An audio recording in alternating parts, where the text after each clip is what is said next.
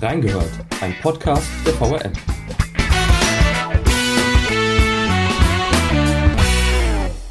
Die Terrorgruppe NSU beging jahrelang Morde aus rechtsextremer Gesinnung. Inzwischen ist die Gruppe zerschlagen, doch seit einiger Zeit tauchen immer neue Drohschreiben gegen Personen des öffentlichen Lebens auf, unterschrieben mit NSU 2.0. Und ausgerechnet Polizeikräfte aus Hessen könnten in die ganze Affäre verstrickt sein. Was ist da los? Wir haben reingehört.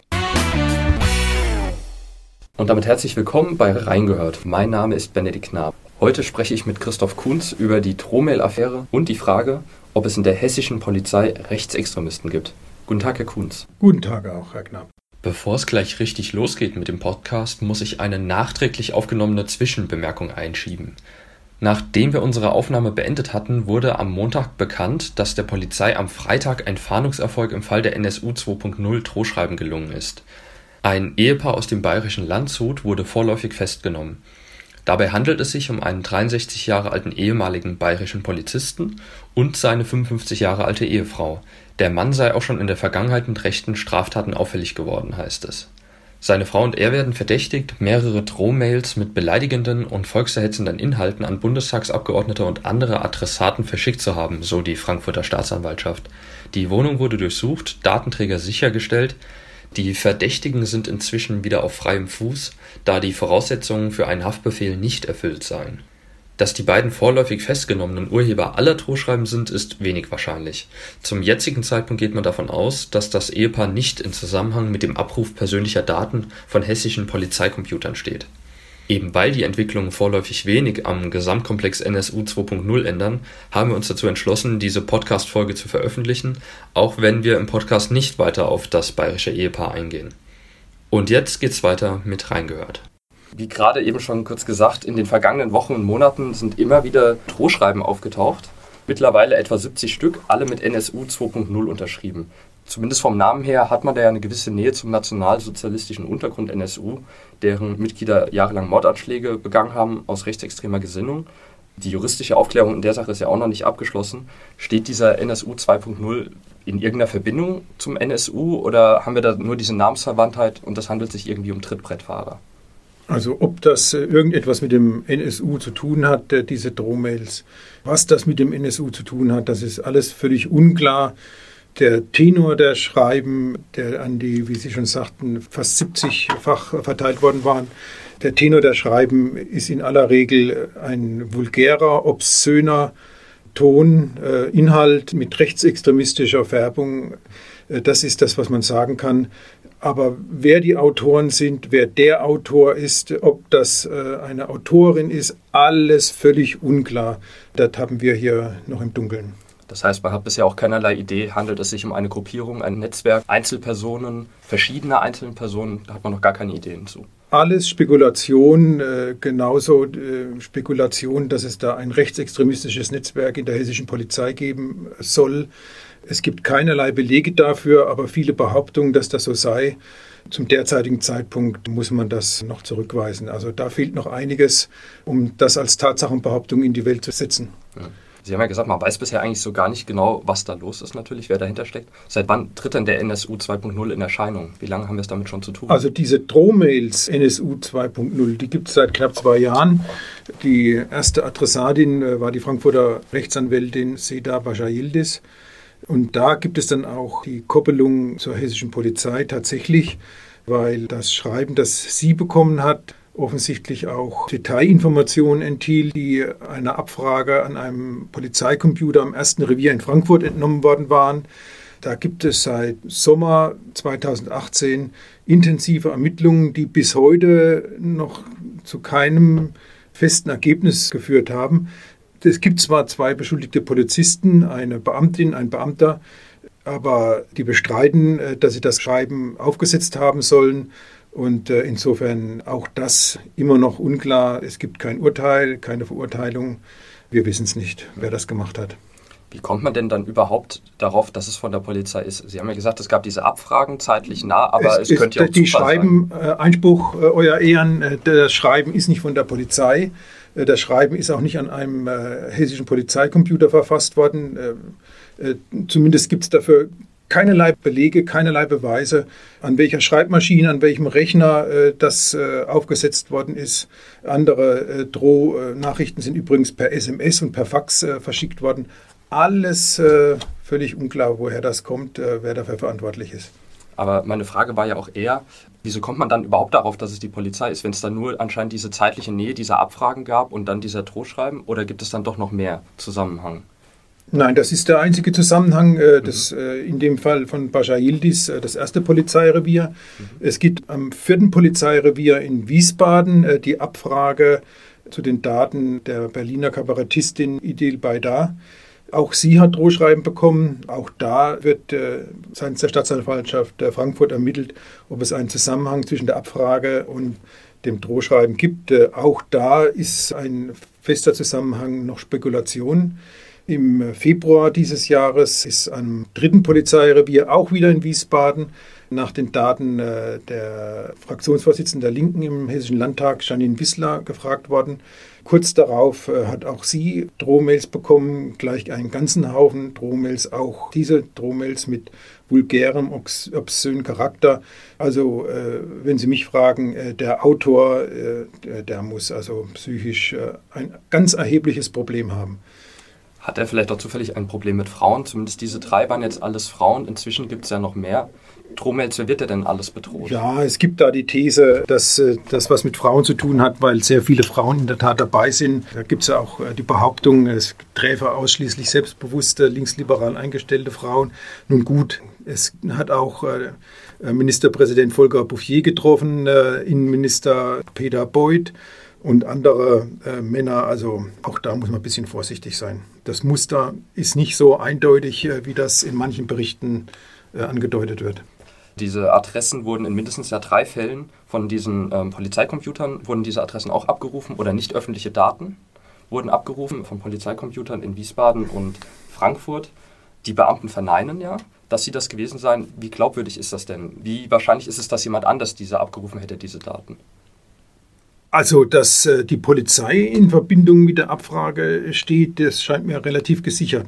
Es gibt die ganz unwahrscheinliche Möglichkeit, dass das Informationssystem der hessischen Polizei gehackt worden sein soll. Also, das wäre wirklich fatal. Das glaube ich nicht, das hoffe ich nicht. Ob denn tatsächlich ein Beamter, der äh, in diesem Zeitfenster der Abfrage im Revier gearbeitet hat, oder ob der Beamte, der Polizist, äh, der die Daten abgefragt äh, hat, abfragen lassen, vielleicht auf Streife war und äh, ins Revier rein telefoniert hat, das ist äh, völlig offen, das ist Gegenstand der Ermittlungen. Da muss man schauen, was äh, bei herauskommt. Wie gehen die ermittelnden Behörden damit um, wenn so ein Vorwurf gegen die Polizei im Raum steht? Oder gegen einzelne Polizisten, besser gesagt? Ja, also äh, vor zwei Jahren in Frankfurt ist, ist die Polizei da mit aller Schärfe vorgegangen, hat Telefone überwachen lassen, Kommunikationswege überwachen lassen, hat, es hat Durchsuchungen gegeben und die ganze Ermittlungsarbeit der Polizei damals war ausgesprochen zielgerichtet und erfolgreich, denn Damals äh, ist äh, eine WhatsApp-Gruppe, eine polizeiinterne WhatsApp-Gruppe aufgeflogen über die äh, rechtsextreme oder sagen wir mal vorsichtig, rechtsradikale Inhalte getauscht wurden. Da sind einige Polizisten mittlerweile auch suspendiert. Was mich erstaunt ist, dass als dann äh, im vergangenen Jahr bekannt geworden ist, äh, dass die Daten der Berliner Kabarettistin abgefragt worden waren ohne dienstlichen Anlass, als dann bekannt geworden war, dass im Februar die Daten von Janine Wissler abgerufen worden waren, ebenfalls ohne dienstlichen Anlass, da hat es keinen vergleichbaren, äh, keine vergleichbaren Anstrengungen gegeben der Polizei. Warum, äh, wieso, weshalb das so ist, das kann ich nicht sagen. Jetzt in äh, einer Innenausschusssitzung des Hessischen Landtages ist herausgekommen, dass Beamte, die mit der Abfrage der Berliner Kabarettistin in Zusammenhang gebracht werden, erst im Juni vernommen worden waren. Also das äh, halte ich für äußerst bedenklich. Äh, die Frankfurter Staatsanwaltschaft, der Leiter der Frankfurter Staatsanwaltschaft, Albrecht Schreiber, hat es damit begründet, dass ja zwischenzeitlich die Corona-Pandemie war. Aber äh, das erklärt nicht, dass über acht, neun Monate hinweg da entscheidende Leute nicht vernommen worden sind und dass überhaupt nichts Vergleichbares passiert war wie vor zwei Jahren in Frankfurt.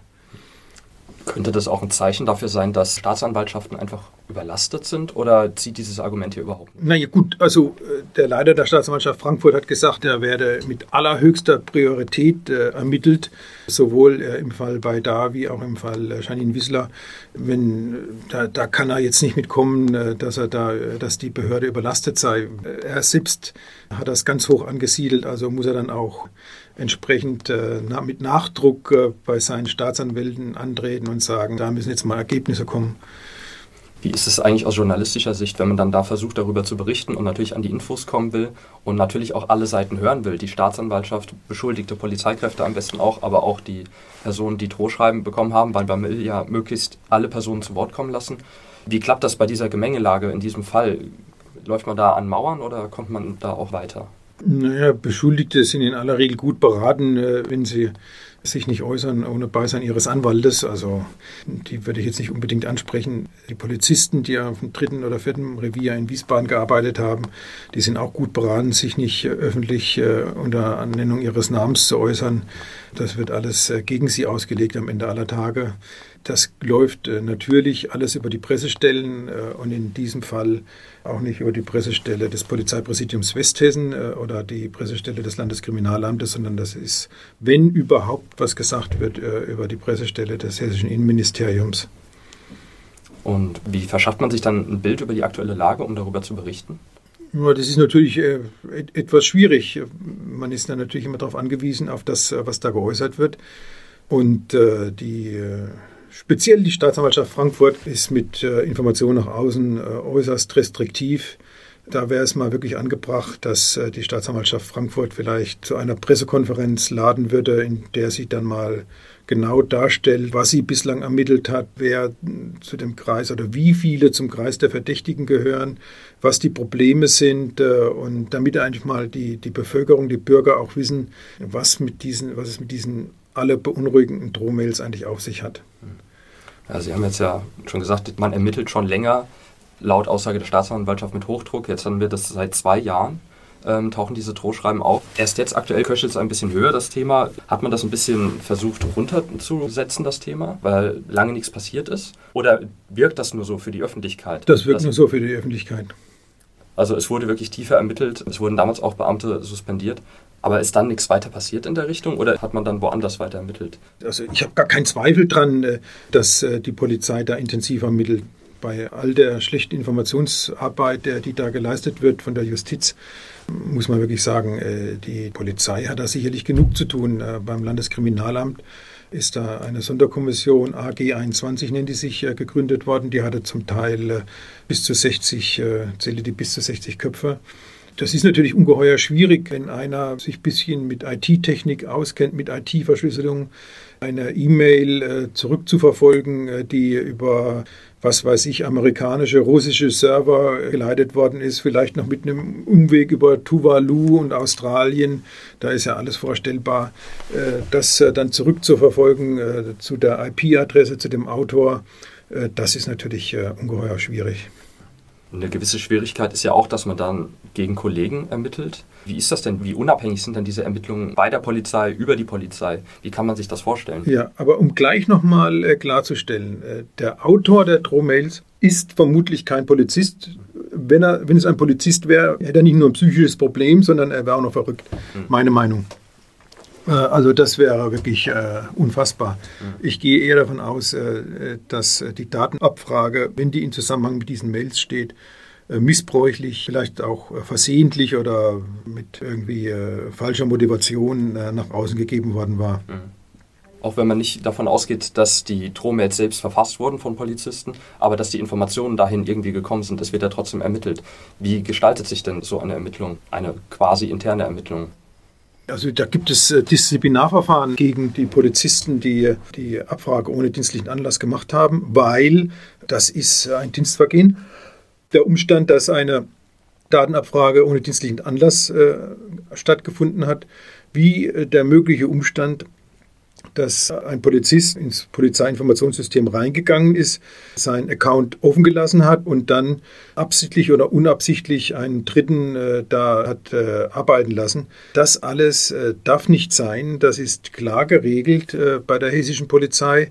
Und die Polizisten, die da verantwortlich sind für, die müssen jetzt mit Disziplinarverfahren rechnen. Könnte dann vielleicht auch eine fehlende technische Ausstattung oder technische Schulung mit ein Problem sein? Ja, das ist ein, äh, also das ist ja wirklich äh, unfassbar, was da rausgekommen ist, dass über all die Jahre hinweg äh, in jedem hessischen Revier ganz offenkundig nur ein Rechner gestanden war. Man muss sich vorstellen, so eine Schicht in so einem mittelgroßen Revier, da sind vielleicht zehn, zwölf Beamte, die haben dann einen Rechner zur Verfügung. Also das geht ja nun gar nicht. Das ist jetzt endlich äh, per Erlass äh, aus dem Hessischen Ministerium ist das äh, geregelt worden, dass wenigstens mal ein zweiter Rechner dahingestellt wird. Das ist ja schon mal eine Verbesserung. Hm. Das heißt, wir haben auch einfach infrastrukturelle Probleme, die sich ändern müssen. Das gehört da sicherlich dazu, ja. Hm. Das Problem ist ja auch irgendwo die schlechte oder mangelhafte Öffentlichkeitsarbeit zu einem gewissen Teil. Jetzt ist ja der hessische Polizeipräsident Udo Münch zurückgetreten inzwischen. Er wusste wohl schon relativ früh davon, dass jetzt ähm, wieder von Polizeicomputern empfindliche Daten abgerufen wurden, hat aber den Innenminister wohl erst spät informiert, Herrn Peter Beuth. Wie bewerten Sie das? Wie kann das sein? Ja, also vielleicht äh, zunächst einmal äh, zum zurückgetretenen Landespolizeipräsidenten Udo Münch. Ich habe äh, in der ganzen Zeit, in der er diesen Job gehabt hat äh, und äh, auch nach seinem Rücktritt von niemandem auch nur ein schlechtes Wort über ihn gehört. Der Mann hatte einen äh, untadeligen Auftritt, galt als hochseriös und äh, mir sind äh, über das, was Sie jetzt erwähnt haben, hinaus äh, keine Fehler bekannt, äh, die ihm zugeordnet werden. Der mögliche Fehler, äh, den er gemacht hat, so wie es sich aktuell darstellt, ist, dass er bei Videokonferenzen die jetzt beispielsweise äh, während der Zeit der Hochzeit der Corona-Pandemie Standard waren, möglicherweise überhört hat, wie Polizisten des Landeskriminalamtes ihm berichtet haben, dass beispielsweise Daten von Janine Wissler abgerufen worden sind ohne dienstlichen Anlass und dass gemutmaßt wird, dass diese Abfrage in Verbindung steht mit Drohschreiben, die sie erhalten hat, die Vorsitzende der linken Landtagsfraktion erhalten hat. Wie deutlich äh, diese Information war, äh, wir wissen es nicht. Äh, es gibt offensichtlich äh, Gedächtnisprotokolle der beiden Beamten und ein Protokoll dieser Videokonferenz, aus der das hervorgeht, dass das so gewesen sein soll. Innenminister Beuth äh, argumentiert allerdings, dass äh, darüber hinaus es aus seiner Sicht notwendig gewesen wäre, dass er auch auf höherer Ebene unmittelbar informiert worden wäre über diesen schwerwiegenden äh, Verdacht, dass da eine nicht autorisierte Datenbankabfrage mit einer Drohmail verbunden wird, die auch noch gerichtet war an eine sehr bekannte Politikerin hier in Hessen. Das heißt, Sie sagen, eigentlich war er sehr untadelig immer, der hessische Landespolizeipräsident. Jetzt ist die Frage, vielleicht ist da tatsächlich nur ein Fehler passiert, einer, der große Folgen nach sich jetzt gezogen hat. Kann man da von Bauernopfer sprechen oder trifft es das auch nicht? Ja, sagt die Opposition, äh, Bauernopfer, da wird ja immer geopfert für jemand anderen. Äh, Gegenfrage, für wen soll er denn geopfert worden sein, Ihrer Meinung nach? Das ist die Frage, wurde das vielleicht gemacht in der Hoffnung, dass die Personaldebatte beendet wäre und der Innenminister dadurch geschützt wird? Ja, also die Opposition versucht natürlich mit großer Energie am Image von Innenminister Beuth zu kratzen. Einmal, äh, weil sie das schon äh, seit jeher als ihren Spott begreift, vor allem Herrn Beuth zu kritisieren. Da mag es äh, den einen oder anderen berechtigten Anlass geben. Im Wesentlichen sind die Anlässe Meinung nach äh, eher an Hahn herbeigezogen. Gut, Jetzt hat ja kürzlich äh, Ministerpräsident Bouffier seinem Innenminister auch den Rücken gestärkt und hat gesagt, das ist eben, Innenminister ist immer ein Posten, der im Brennpunkt steht, im Fokus des öffentlichen Interesses und er hat sich eben aus Sicht äh, von Bouffier nicht allzu viel vorzuwerfen. Äh, sicherlich nicht so viel, dass es für einen Rücktritt reicht. Hm. Der Innenminister hat ja auch einen Sonderermittler eingesetzt. Was ändert das nochmal an diesem ganzen Verfahren im Vergleich zu vorher, zu den vorherigen Ermittlungen? Ja, das ist eine spannende Frage. In der Anfangszeit, als das noch äh, das Frankfurter erste Revier betroffen hatte, waren die Ermittlungen in Frankfurt angesiedelt. Dann wurden sie rübergezogen zum Landeskriminalamt. wie gesagt, dann wurde die Sonderkommission AG 21 dort eingesetzt. Das Ganze lief dann äh, unter Verantwortung äh, von äh, der Präsidentin des Landeskriminallandes Sabine Thurau. Die ist jetzt zwar aus der Verantwortung äh, für die Polizeiarbeit dort nicht äh, herausgenommen, aber der Sonderermittler ist dazwischen geschaltet, der die äh, Ermittlungen dann auch leitet und, das ist jetzt ganz wesentlich, direkt dem Landespolizeipräsidenten berichten wird, dem Herrn Ullmann künftig. Damit hat das Innenministerium sichergestellt, dass äh, diese Informationspanne, wie sie unter Herrn Münch zu beobachten war, dass sowas nicht nochmal passiert. Der Sonderermittler ist zudem nicht mehr, sitzt nicht mehr im Landeskriminalamt, sondern im Polizeipräsidium für Technik und ist damit schon rein räumlich vom LKA getrennt. Äh, Im Innenministerium bestreitet man zwar, äh, dass das äh, irgendwas mit Frau Tura zu tun hat. Die Nachricht höre ich wohl, allein mir fehlt der Glaube. Glauben Sie, dass dadurch vielleicht eine neue Dynamik in die Sache auch nochmal reinkommt? Mit dem Sonderermittler? Mhm. Ja, also hoffen wir es doch. Ich mhm. meine, bislang waren die Ermittlungen ja wie an einigen Punkten schon dargestellt nicht so furchtbar dynamisch, zumindest mhm. äh, nicht äh, die Informationsarbeit. Jetzt gibt es ja Stimmen, die sich dann auch mehren. Jetzt hatten wir so viele Vorfälle in der hessischen Polizei, diese Chatgruppe, dann jetzt diese Drohmail-Affäre, in welchem Zusammenhang auch immer da die Polizei mit reinspielt. Und dann kommt dieser Vorwurf, wir haben ein strukturelles Rechtsextremismusproblem in der Polizei. Was sagen Sie dazu? Naja, also äh, es gibt äh, ein paar Vorfälle äh, in den letzten Jahren. Da gibt es äh, diese unglückselige Geschichte, dass äh, an, vor einer Polizeiwache, ausgerechnet zum Holocaust-Gedenktag, die hessische und die deutsche Flagge äh, umgekehrt aufgehängt worden waren. Die deutsche Flagge umgekehrt aufzuhängen ist ein Symbol, das normalerweise die oder gerne die Reichsbürger verwenden, um ihre Abneigung gegenüber der Bundesrepublik zu bekunden. Es gab in Mittelhessen, äh, in Kehrdorf, Polizisten, die durchaus dem rechtsextremen Spektrum zugeordnet werden können. Der eine hat ja wohl so eine Art Nazi-Museum in seinen Keller eingerichtet mit Nazi-Devotionalien und äh, allen furchtbaren Sachen. Es gibt noch äh, einige Sachen mehr, die man jetzt aufzählen könnte. Mhm. Nur, die sind nicht miteinander verknüpft. Zumindest nicht nach der zeitigen Kenntnisstand. Äh, und daraus jetzt die Schlussfolgerung abzuleiten, äh, es gibt ein rechtsextremes Netzwerk in der hessischen Polizei, das halte ich äh, zumindest für verfrüht, wenn nicht für völlig an Haaren beigezogen. Wenn sich diese Einzelfälle aber tatsächlich erhärten, also als Einzelfälle, dass es sich um in welcher Form auch immer rechtsextremistische Gesinnung dabei gehandelt hat, was müsste die Polizei tun, um sowas in der Zukunft besser steuern zu können oder vermeiden zu können? Naja gut, äh, das fängt jetzt bei der Polizeiausbildung an, äh, dass die äh, Polizisten gleich schon von Beginn an den richtigen politischen, gesellschaftspolitischen Unterricht dann bekommen und hört auch sicherlich dabei auf dann, dass Polizisten auf den Revieren einander sehr genau zuhören, auch die Zwischentöne richtig wahrnehmen von dem, was der Kollege da äußert. Und dass es in den Revieren keinen Chorgeist geben darf, der einen äh, Kollegen davor schützt, äh, der sich rechtsextremistisch geäußert hat. Der muss dann tatsächlich dann auch gemeldet werden. Hm. Um das Ganze so ein bisschen mal zu erfassen, hat ja auch die Polizei selbst einen Studienauftrag gegeben. Die wurde im Februar vorgestellt, also der hessischen Polizei. Da ging es unter anderem um die politische Gesinnung. Da wurde das abgefragt, wie verorten Sie sich selbst? Zwei Drittel der Beamten hatten sich in der Mitte verortet, ungefähr 15 Prozent in irgendeiner Form links, mäßig bis weiter links und um die 20 Prozent äh, mäßig bis weiter rechts stehend. Was sagt das über die Polizeikräfte aus? Also die äh, gute Nachricht dieser Untersuchung ist, äh, dass die Beamten, äh, die Polizisten, die äh, da geantwortet haben, allesamt in der Mitte der Gesellschaft stehen, dass man sich da keine großen Sorgen machen muss. Die schlechte Nachricht ist, äh, dass die Studie handwerkliche Fehler hatte und dass man da jetzt schlecht mitarbeiten kann. Ähm, zu den handwerklichen Fehlern gehört zum Beispiel, dass die ganze große Gruppe der Bereitschaftspolizei da außen vor war. Mhm. Und was auch in, aus dieser Studie noch rauskam, war, dass viele Polizisten, ich glaube 44 Prozent waren es, die sagen, ein Problem ist, dass man uns dauernd Rassismus unterstellt oder auch generell Fremdenfeindlichkeit unterstellen würde und das würde sie sehr belasten. Wäre dann nicht das Ziel, dass man sagt, gerade deswegen müssen wir jetzt genau herausarbeiten, wie viele mögliche Rassisten oder Personen mit rassistischer Einstellung wir in der Polizei haben? Wäre das nicht im Interesse der Polizei, das genau herauszufinden? Ja, wenn Sie da äh, ein Instrument haben, mit dem Sie das äh, so rauskriegen, äh, dass der Datenschutz äh, und die Persönlichkeitsrechte gewahrt bleiben, äh, natürlich gerne.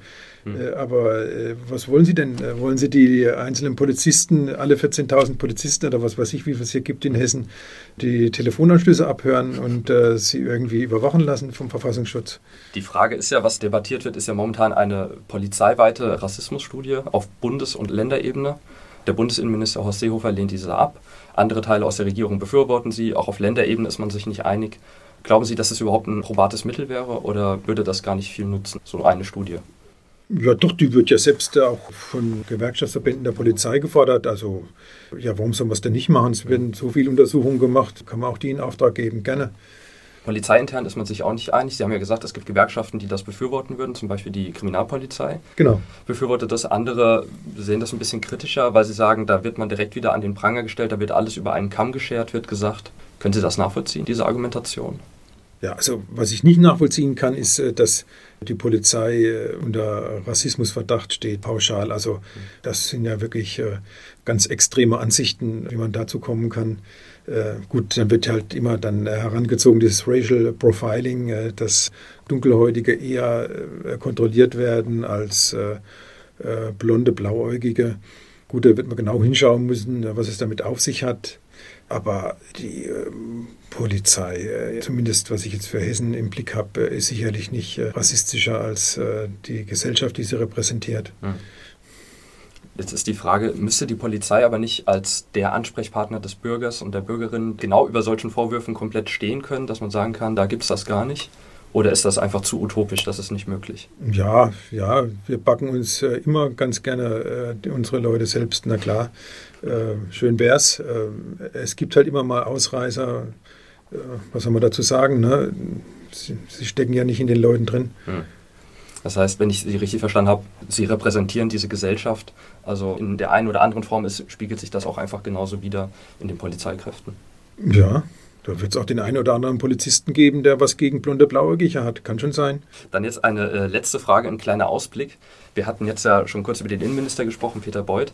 Der galt und gilt auch eigentlich noch als gewisser Aspirant auf den äh, hm. Posten des Landesparteivorsitzenden der CDU, quasi als Nachfolger hm. von Volker Bouffier. Hm. Glauben Sie, dass da diese Drohmail-Affäre eine große Rolle spielen wird, dass es das total unrealistisch macht oder wie stehen seine Chancen da? Ja, das wird natürlich von seinen Gegnern versucht, äh, die Drohmail-Affäre zu instrumentalisieren, um seine Chancen auf dem Posten des Ministerpräsidenten, wenn er sie denn jemals gehabt hat, äh, zu minimieren.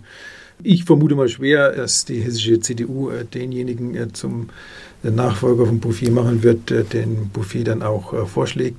Das kann natürlich auch eine Frau sein. Wir dürfen da nicht nur unsere Blicke auf Männer legen, konzentrieren, auf Boddenberg oder Beuth. Das wird ja üblicher, üblicherweise so gemacht. Lassen wir uns mal überraschen, was Bouffier da am Ende aller Tage dann vorschlägt, wer sein Nachfolger wird. Allzu lang kann er Meinung nach nicht mehr warten. Äh, der Nachfolger wird äh, einigen Vorlauf brauchen vor der nächsten Landtagswahl, um sich äh, bei den Wählern bekannt zu machen. Mhm. Der Nachfolger oder die Nachfolgerin, mhm. um das nochmal nachzuschieben.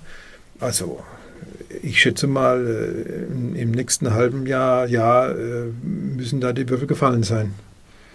Welche potenzielle Nachfolgerin, weil Sie es ja so betonen, hätten Sie denn auf dem Zettel, wo Sie sagen, das wäre doch auch eine Option für Bouffier? Ja, so eine, eine ganz unwahrscheinliche Variante, äh, die mal am Rande immer wieder genannt wird, ist Lucia Puttrich, äh, Hessens Europaministerin, äh, weil sie eine Kandidatin wäre, die dann für eine Fortsetzung des schwarz-grünen Bündnisses in Hessen stünde.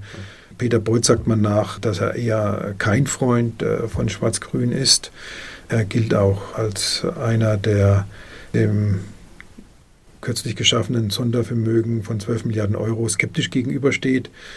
Äh, und soweit ich höre, hat er da in der Fraktion auch ganz gute Unterstützung für seine Position. Also ohne weiteres äh, wird man an Beuth nicht vorbeikommen können. Ganz ausgefuchste haben auch Helge Braun auf dem Zettel, den Kanzler. Ja, der hat aber schon abgesagt der, denken Sie, der, das hätte sich erledigt damit schon? Ja, das denke nicht ich, das hat er selbst gesagt. Also der wäre ja dann unglaubwürdig, wenn er dann doch jetzt wieder antreten äh, oder seinen Hut in den Ring werfen würde. Also Sie glauben, das würde sich dann auch halten? Das gibt es ja öfters mal, dass man sich vielleicht doch nochmal, warum auch immer, umentscheidet. Ja, dann hat er sich ja schon mal ein tiefes Stadtloch gezimmert. Ne? Okay. Ja, Herr Kunz, vielen Dank für das Gespräch. Bitte? Wir dürfen gespannt sein, welche Wellen die Thematik noch schlagen wird. An die Hörerinnen und Hörer, in den Show Notes findet ihr verlinkte Artikel zur Thematik und wenn ihr noch mehr auf die Ohren wollt, im Podcast reingehört, geht es nicht nur um landesweite Themen, sondern wir setzen uns auch mit lokalen Streitthemen wie der Wiesbadener Umweltspur oder der in Rheingau und Taunus heftig debattierten Biosphärenregion auseinander. Wenn ihr Anregungen zum Podcast habt oder auch einfach nur mit uns diskutieren wollt, dann geht das unter unseren Beiträgen auf Facebook, Twitter und Instagram. Oder ihr könnt die Folge auf Apple Podcasts, Spotify oder wo immer ihr uns hört, auch bewerten. Und ja, damit verabschieden wir uns. Nächste Woche geht es an dieser Stelle um Sport. Bis zum nächsten Mal bei Reingehört.